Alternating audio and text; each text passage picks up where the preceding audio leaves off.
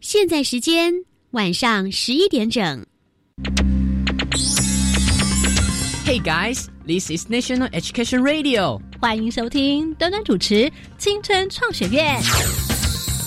嘿，你对科技的未来想象都来自哪呢？看科幻影片啊。那科技可以影响你什么？带来生活便利啊。那可以为你自己创造什么？我想造一个自动弹出我心情的乐器。日常小念头，未来有看头。你的突发灵感可不是做梦，而是可以完成的梦想。马上来加入今晚的青春创学院。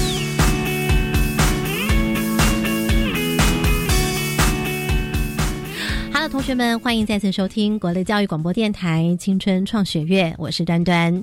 这节目当中呢，我们特别来邀请到是呢，在科展当中他们获得了第一名哦，非常厉害的一所学校的代表哦。今天本集的青春主角来介绍一下，来自建国中学的两位同学。大家好，我是来自建国中学的刘俊伟。大家好。我是来自建国中学的林同义。在待会呢，我们就要来跟同学们线上收听同学透露他们今天要做的呃研究分享是哪个题目。同时，我们今天除了青春主角之外呢，另外有三位旁听的同学要一起来借由我们今天青春主角他们的研究来了解哇，原来科学的研究可以做的这么有趣，这么有意思。来，首先呢，女生先来自我介绍。大家好，我是来自北一女中的曾子勋。接下来，子勋的弟弟。大家好，我是来自南门国中的曾子提。接下来也是南门国中男同学。大家好，我是来自南门国中的郭恩宇。那待会我们要把他们三位呢组成哦一个团队，要来一起进行快问快答。那我们就请呢两位主角呢先担任呢小老师。当我们这个三位同学都完全没有答出来的时候，先由你们来帮忙，是不是可以解题？呃，先来介绍我们今天为大家来掌题快问快答的老师，同时呢也是今天带领我们这两位同学拿到全国第一名科展的建国中学王鼎忠老师。呃，大家好，我是建国中学的资讯老师王鼎忠。我们现在收听同学请注意喽，将有三道题目，看看是不是能够全部过关。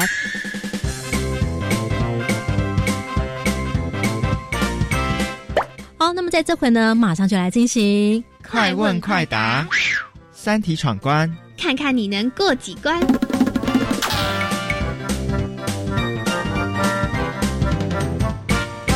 首先，第一道题目，老师请出题。第一题，大家都有看过电脑动画，那呃，电脑动画的影像是靠电脑运算所产生。那你知道皮克斯非常呃著名的一部影片呃《怪兽电力公司》，它经典角色毛怪，这它的一幅动画影像，在当时的电脑。透过电脑运算要算多久？要算多久？有两个选项哦：一十二小时，二十二分钟。一十二小时，二十二分钟，请作答。一，有人说一，有人说二。来，老师，请解答。答案是？答案是一十二小时。哇，十二小时！来，恩允当时为什么会想是十二分钟？这时候呢，感觉十二小时有点久。那你有没有想过说为什么会那么久？可能因为他身上的毛发就是很多，所以要算的，他可能动起来，他就会有很多细节要做运算。哎，虽然他答错，但是他想的方向还是有正确哈。王鼎忠老师来帮我们解答。因为毛怪的身上总共有两百三十万根的毛发哦，精确的说起来应该是两百三十二万零四百一十三根毛发哇。然后要处理的细节是真的蛮多的，而且每一根毛发。彼此都要互相的投影，然后还要把风跟重力的效果都考虑在里面。嗯，所以要产生一幅毛怪的画面，就是要算十一到十二个小时。但是为什么要知道十二小时啊？其实这个是主要让大家知道说当时的电脑怎么样啊。需要透过非常多的一些运算，嗯，才能够呃算出那么精细的一个电脑动画。所以意思是说，现在电脑运算起来就不会这么久的意思吗？对。哦，好，接下来我们就要来第二道题目前进喽！快问快答，第二道题目，王鼎中老师请出题。目前常用来截取动作，然后用在拟真动画的技术是什么？拟真，拟就是模拟的拟，真实的真，拟真动画，意思是怎么样叫做拟真动画？呃，就是它可以模拟像呃人一样的动作哦，这样的动画。好的，那这样的技术是什么呢？请听清楚喽，有两个选项：一、动作捕捉；二、转描技术。一、动作捕捉；二、转描技术。好，来，请作答。一，哎，这时候大家全部都答一了，但是我好像听到恩宇答的特别快，请解释为什么你认为是动作捕捉？用猜的，用猜的。好，来，子君，请说为什么认为是动作捕捉？其实我不知道这两个名词有什么差别，可是他们听起来蛮像的。来，那我请问一下，我们今天 主角同学，你们可知道吗？老师今天出的这道题目，动作捕捉，弘毅同学，动作捕捉是要捕捉什么呢？就是去抓取人的身体在移动的时候的一些。身体主要躯干的变化吧，关键字躯干上面的变化，所以是追踪人体或者是物体的技术吗？来，王立忠老师，请请解释。动作捕捉是记录物体或者是人体移动状态的技术。嗯，那我们可以透过影像处理的方式，对于移动的物体或是人体去做取样，然后把它的移动的状态记录下来。那最后我们会把这些记录下来的这些资料。我们会对应到动画的三 D 模型里面去，那最后可以让这个模型可以做出跟物体或者是人类一样的运动。哦，对，主要是动作。嗯，那请问转描技术是什么？子欣刚刚觉得说两者好像都很像，那到底什么是转描技术呢？转就是转弯的转，描呢是描绘的描。好，很好的问题。是呃，所谓的转描技术其实是早期的动画师在用的一种技术。哦，那就是动画师会呃请演员先做一些动作，嗯，然后把它录成影片，嗯，之后呢用放映机把它投在一个透明板上，然后动画师再在这个透明板上面去把这个演员的动作一幅一幅的把它给描绘下来，那这就是转描技术。了解，嗯，谢谢老师。子勋有了解吗？那你认为动作捕捉跟转描技术，你现在目前 catch 到的关键字不同的地方在哪里？嗯，就是进行的主词不一样。动作捕捉是呃电脑去分析那个人的动作，然后把它转成资料，再套上去动画上面。但是转描技术呢，就是非常人工的东西。非常好，好的，掌声鼓励。接下来我们来进行快问快答第三道题目喽。王鼎中老师，请出题。第三题是跟类神经网络有关的题目。类神经网络，我们可以利用类神经网络的技术去进行人脸辨识，那甚至可以连很像的人都可以把它分辨出来。那你知道最主要的原因是什么吗？最主要的原因是什么吗？也就是类神经网络最主要的关键，对不对？好来，选项一可以很快的处理图片，选项二可以从图片资讯中找出很细微的规则。找出很细微的规则，一或者是二，请作答。二，好的，大家都得分啦。那我们这回就请王迪忠老师。对，大家都很棒，答案是二。哎，类神经网络今天为什么会出这道题目呢？因为跟同学的研究有关系，对不对？我想先请问一下三位这个旁听同学，为什么叫做类神经？那个类指的意思是什么？好，来，恩瑜是相近类似的类吗？哦，是吗？来，我们请这个研究组主角同学来介绍一下。嗯，这主要会叫做类神经网络的原因，有一部分是因为它在这个类神经网络当中，它有非常多的运算单元。嗯，那这些运算单元呢，会去进行一些运算方式。那将这些运算单元串接起来，类似像人脑，我们人脑里面的神经元串接起来，就能够进行，就是像我们的大脑一样，可以进行运算。那这些。复杂的网络背后呢，就能够帮助我们在广大的资料当中去取得这些资料当中之间的关联性。那这些关联性呢，就能够帮助我们在抓取一些，譬如说像我们取得一些资料，我们看似它中间不可能有关联的地方，那神经网类神经网络就能够帮助我们很好的去抓取到这些资料的关联性。嗯，所以它那个网络讲的并不是我们平常在讲的那个网络，它讲的是一个网络。对，就是一个类似织网的概念，不是上网的那个网络，对不对哦？呃，不太一样。所以这个类神经网络指的就是类似像我们大脑里面的神经元的结构网络这样子吗？意思是这样子吗？好的，王立忠老师有些什么样的补充？先请问一下，刚刚主角同学有没有解释正确？解释的非常好。今天为什么快问快答会出这三道题目呢？好，其实呃，这次出这样的题目，主要是学生做的研究呢，是希望能够透过音乐的资料，让电脑能够自动产生小提琴的演奏动作，产生的这些动画呢，那希望能够让使用者有更多元的音乐感受。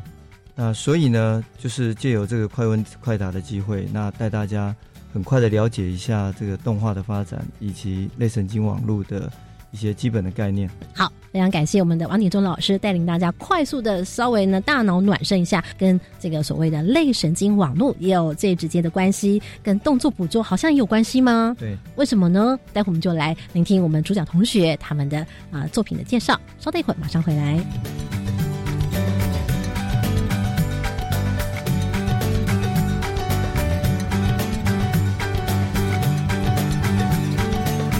基本概念：维他命。回到青春创学院，您现在所收听的是教育广播电台，我是端端。节目当中，今天特别为大家来邀请到是建国中学两位非常优秀的同学参加了科展比赛。俊伟来告诉大家，你们参加的是哪个组别？我们参加的是高中电脑与资讯学科组。这个主题名称叫做什么？利用类神经网络为辅助，去自动生成小提琴的演奏骨架。我们请问一下恩云，当你听到这个主题的时候，你想象那是一个怎么样的研究啊？怎么样叫做生成小提琴演奏骨架呢？可能是类似模拟真实在演奏小提琴的时候的一个动作。哦，那我们子君认为呢？刚听到题目的时候，你想到什么？呃，就我不知道你的题目是从动画变成演奏，还是从演奏变成动画？好，我们这回就来请到我们两位主角来介绍他们当时的研究动机。那因为在我们现在的社会当中，虚拟的演唱以及虚拟的歌手越来越盛行。嗯，那在这些虚拟的演奏歌手背后，我们都需要去产生一些动画嘛。嗯，可是，在产生这些动画之前呢，我们是只有它的音档或者是一些演奏的乐谱。那我们希望它能够产生出的是借由我们的研究。我们能够只输入一个音档，那产生出来的是一个完整的小提琴演奏者的一个骨架。嗯，也就是说，我们希望能够借由这个研究，让音乐对于我们不再只是音乐，而是音乐，我们就能够有它演奏的样貌。通过音档的资料分析来转换成可以看到小提琴演奏家的那个动画，这样子是不是？对。好的，那这样子，子勋在这部分刚刚同学的解释有清楚吗？嗯，所以是你有一个音档，然后音档的每一个音，然后对应到那个骨架的一个动作的意思吗？应该说，我没有办法有一个很简单的方法。对于音乐来讲，我们可以用音乐去对应到它骨架应该长什么样子。嗯，所以在这个部分，我们才会运用到类神经网络这个比较复杂一点的技术，而不是像如果是一般的函式。或者是函数，我们丢进去给它一个输入，它给我们一个输出，并不是我们所有办法做到的事情，所以我们才运用类神经网络这个技术来达，希望能够达到抓取这些看似音乐与人体骨架之间没有相关的地方，利用神经网络帮我们抓取到它们之间的关联性。嗯，了解。我们请这个恩宇来讲一下。我们研究组主角同学讲的骨架，那个骨架是指什么？骨架指的应该是就是人体的动作，它的一个架构，也就是你可能动手的位置，或者是你身体呈现出来的一个形态。嗯，应该说我们所抓取的骨架，是因为我们人体在移动的时候，嗯，很大一部分是取决于我们关节之间的转动以及一些摆动嘛。是为了在简化我们研究当中的运算，所以我们才选择去抓取。人体的这些关节点，那借由抓取这些关节点，我们就可以表现出一个人应该有的样子。这是我们在研究当中使用到的骨架。不过在我们节目当中，像端端姐姐也就曾经有介绍过，有一些呃弦乐器的演奏家，他们也曾经呢，只要呢身上呢带着这个感测器哦，透过一个电脑上面的。呃，连接之后，你也是可能可以感受到一个画面。为什么还要做一个这样的研究呢？因为这样的话，我们要去请一个真的专业的小提琴演奏家来演奏。嗯，那这样的话是非常耗时间成本与人力成本的话。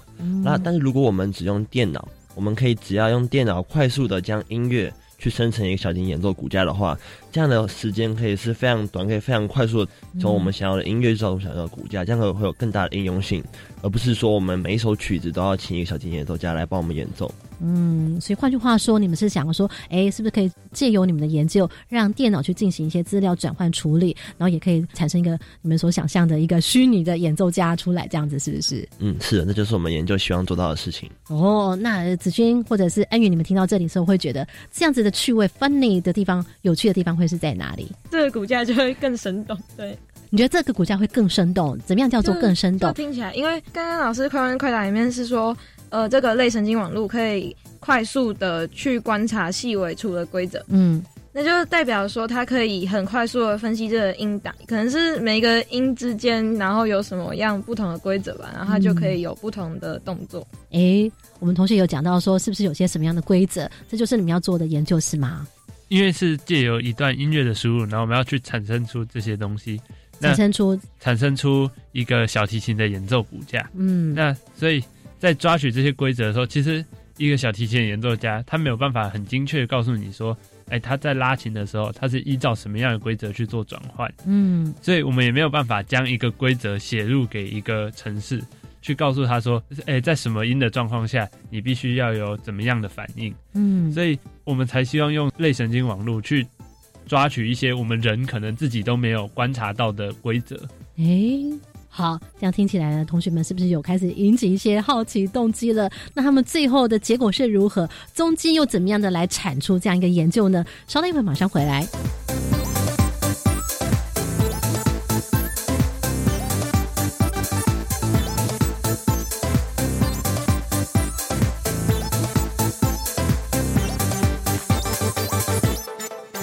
关键密码传送门。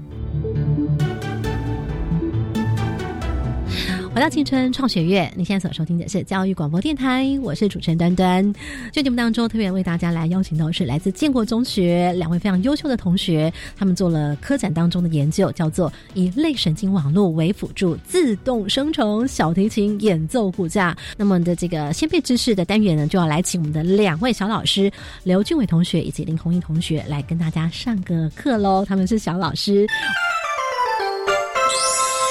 就是我们在训练这个神经网络，让它学习的时候，其实我们丢的是两种资料。嗯，第一种资料就是音档，就是我们耳朵听到的。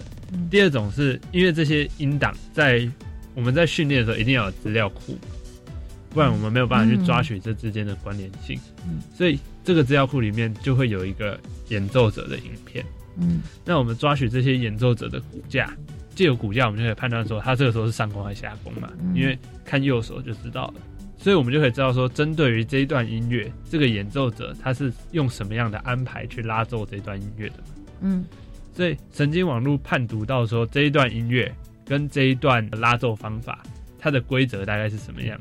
所以，借由抓取这些规则，因为有很多首音乐嘛，那观察这些这么多的音乐的时候，它的神经网络就会有一套它自己的运算规则。嗯，那当训练完成，也就是这个神经网络。听到一段音乐，他就可以产生出一套他学习到的规则所产生出来的安排的时候，嗯，我们这时候就会单独只丢给他音乐，嗯，当输入一段音乐的时候，他听到哦这一段音乐可能是怎么拉怎么拉怎么拉的时候，他就会产生出来就是一套他自属于他这个神经网络产生出来的换工的安排，嗯嗯，对。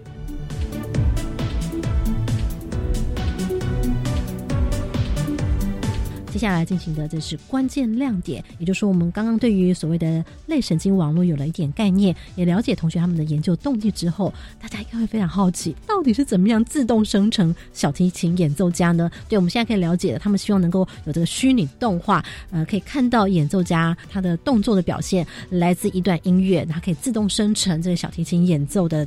动画哦，符合常理，我们不会觉得说，哎，看到这个动画，他在拉奏小提琴，可是好像跟音乐好像不 match 哦，那好像应该拉弓的时候他没在拉弓，对弦对按指的时候好像又不太对哦，是要看起来是合理的，那这样子就会比较是更深入的技术了，而不会有些好像跳接啊或者是断裂的情形。那我们来听听看我们的庞蒂同学以他们的所听所看所问的问题，来请我们的研究组同学来回答。来，我们的恩宇同学来先出第一棒，你想要问的问题是？嗯，就是刚才提到，就是他们是利用这个类神经网络去学习了之后，然后去呈现这个小提琴家在演奏的时候这个骨架，也就是他手怎么摆，类似手怎么摆的这个状态。嗯，那我很好奇，就是他这个学习，他所学习的东西指的是什么？他就是他代表意义是什么？他学习了什么？才能够让他可以这么厉害的来辅助自动生成小提琴演奏家的骨架，是不是？嗯，对。学习了什么呢？来，我们这回就请两位同学，两位代表来跟大家分享。弘毅还是俊伟？弘毅，好，来，请也是。那在我们研究当中使用到的类神经网络这个东西呢，它必须要经过一段训练的过程。嗯，也就是像我们人在学习的时候，我们一定要教导他要怎么做这件事情嘛。嗯，所以在这个神经网络训练的时候，其实我们有两种资料的输入。嗯，一个演奏者的影片，也就是他所演奏的骨架。可能不止一个影片，对不对？哈，对，会有很多的资料非常多笔的资料的输入。嗯，那第二个部分是在演奏的时候的音档。嗯，那借由这个演奏者的骨架的变化，我们就可以判断说他这个时候是上弓还是下弓。嗯，因为上弓下弓之间的换弓时间点是我们要去抓取的东西。嗯，那借由抓取到这些换弓时间点以及音乐之中的对应关系。这是我们希望神经网络训练而学习到的一项规则，也就是它如何去抓取这两个东西之间的关联性。嗯，那输入非常大量的资料之后，嗯，这个神经网络呢，它就能够学习到，如果在只有一段音乐输入的状况下的时候，它能够抓取出来这些换工的安排的方法。嗯，所以当这个网络训练完成的时候，实际上它最后的输入只会有一段音乐。而我们期望它产生出来的是一段，它针对于这段音乐输入的换工安排。嗯，对，所以是先通过影片跟音档的对应关系来形成对他的训练，对不对？然后最后他越来越有经验，我看是不是可以只有音乐的时候就可以养成他能够来生成这个小提琴演奏骨架。对，好，那么这回呢，刚刚恩宇的提问之后，接下来子勋有什么样的问题想来请问呢？来担任我们的青春代言同学。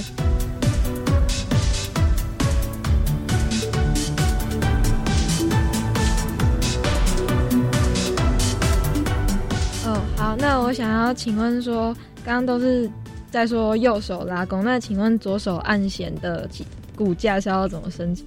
我想先请问子勋，你觉得呢？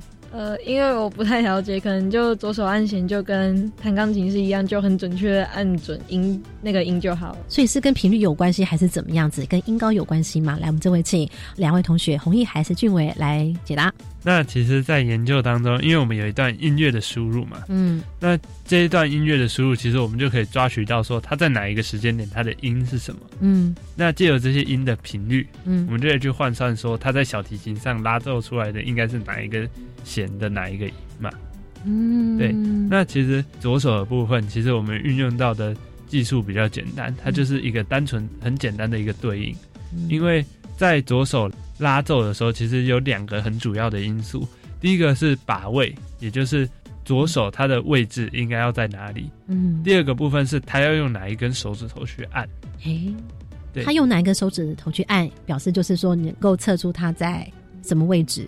对，嗯。那因为它同一个音，它会有不同的把位以及不同的指法。意思是说，同一个音会有不同的演奏达成，对不对？对，它会有不同的方法去演奏出这个音。嗯，那我们做的事情其实比较简单，就是我们认为说，如果我们只是要单纯比较简单的一个生成方法的话，那就是如果我们能够不要换把位，我们就尽量不要去让他的手在这边动来动去嘛。我们生成左手的时候，比较简单的一个点就是，我们将它所有可能性都列出来。嗯，那借由这，我们在这些可能性当中去寻找一个最不需要去移动把位的部分。意思就是说，可以让手指头更远的距离，能够在最近的距离达成它所要按的音就好了，这样子。对。好的，那这个是比较相对于右手来说，左手的处理比较好像稍微比较容易一点点。对，但但是非常有趣了，连我自己都觉得很好奇，音乐情绪这样子的一个辨识，这是怎么能够透过所谓的类神经的网络来做一个辅助学习？怎么说？因为因为情绪这一块，其实一直以来都有在被长期的讨论，就是它其实是非常复杂的一个东西。嗯。每个音乐家演奏方法可能都不太一样，他们所表想要表达的东西，对一段曲子的诠释也不太一样。嗯，所以我们在这边在我们研究中使用的是一个叫做情绪盘，它是把情绪简单化成说它有两个面向，一个面向是它是正面还是负面，还有另外面向是它是激扬还是不激昂。像是兴奋，它就是一个非常正面而且非常激昂的东西。嗯，那愉悦，它就是一个虽然是正面，还是比较相对于不激昂、比较平缓的东西。稍等哦，那如果今天是愤怒的话，请问它是正面还是反面？它是激昂还是不激昂？想想看，还是子婷要来？反面激昂吧？是不是？嗯，是的，完全没有。对啦。嗯，好的，那继续来帮我们解释。所以，那我们就用这样的一个模型去把情绪简化成这两个面向。嗯，然后后来我们在一篇研究中发现说，其实我们身体的情绪表达比较大的关系是在于说它激不激昂，反而跟它正面不正面比较没有这么大的关系。依据什么样发觉到这样是一个？是一篇其他人研究论文，他们去研究说身体的摆动跟他们现在所感觉到的情绪的一些关联性，那发现说其实激昂程度对于他身体的摆动关联性会比较大。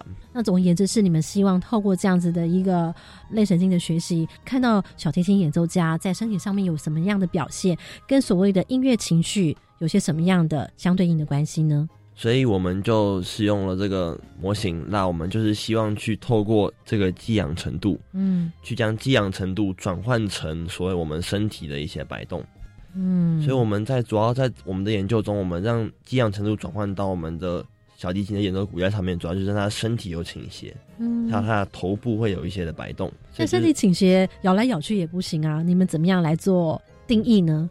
因为我们在研究中发现，它其实身体的激昂程度，嗯，跟它身体的倾斜其实是成那个负相关的。也就是说，如果他现在音乐它越激昂，他身体会倾向于往后倾；那如果他身体是情绪是，哎，他音乐是比较平缓的话，他身体是会往前倾的。用神经网络去预测它现在是不是激昂或是不激昂，嗯，然后这样这个激昂的程度去把它对应到身体的倾斜角度上面。这段音乐中它的激昂程度有变化的话，就可以看到它的音乐，它的身体就会有随着激昂程度而有前后倾斜的动作。有，那还不只有身体倾斜，还有头部的摆动，对不对？头部摆动，你们又发现它怎么样来定义它的这个跟音乐的对应关系，音乐情绪的对应？因为其实，在做头摆动这一块的时候，我们其实有去观察了非常多小提琴演奏家的影片，嗯，然后我们发现，其实每个人的演奏方法其实都不太一样，嗯，他们都有自己的表达方法，嗯，所以这就是小提琴非常难的一部分，也就是它音乐情绪是非常难去定义的，嗯，那我们后来决定的方法是，我们让他的身体，也就是他头部摆动部分，是让他随着拍子去摆动，也就是如果现在是一个三拍曲子，那就会一二三一二三，那他的头部就会随着这个一二三的。律动去摆动，所以找出他的强弱拍之间的关系。是我们就是找他的强拍跟弱拍之间的关系之后呢，去让他身体随着这个强拍弱拍去摆动。哦，所以我们在你们的研究架构当中看到了这个所谓的情绪激昂程度，叫做 arousal。嗯，对，它叫做 arousal value。那那时候在前面提到的情绪模型中，它就是叫做 arousal 的这个值，那它是一个负一到一的这个值，也就是负一就是最。不激昂，最平缓。那一的话就是最激昂的程度。哦，了解喽。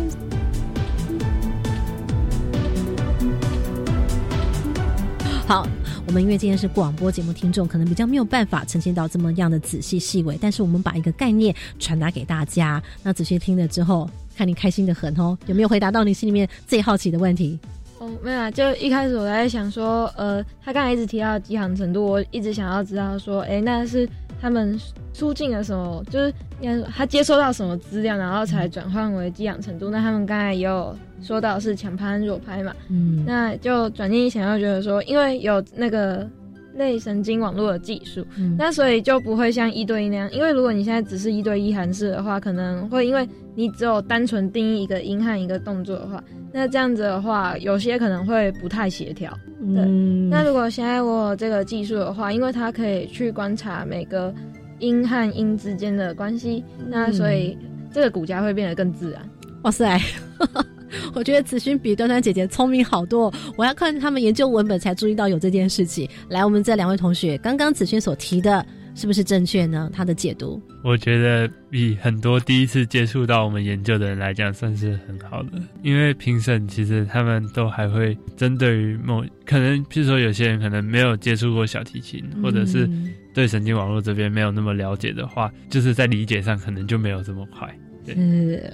今天的节目当中，要非常感谢林弘毅以及刘俊伟同学，同时要非常感谢建中呃带领这两位同学的指导老师王廷忠老师，也要非常谢谢我们三位旁听同学。我们在这边要跟大家说拜拜拜拜。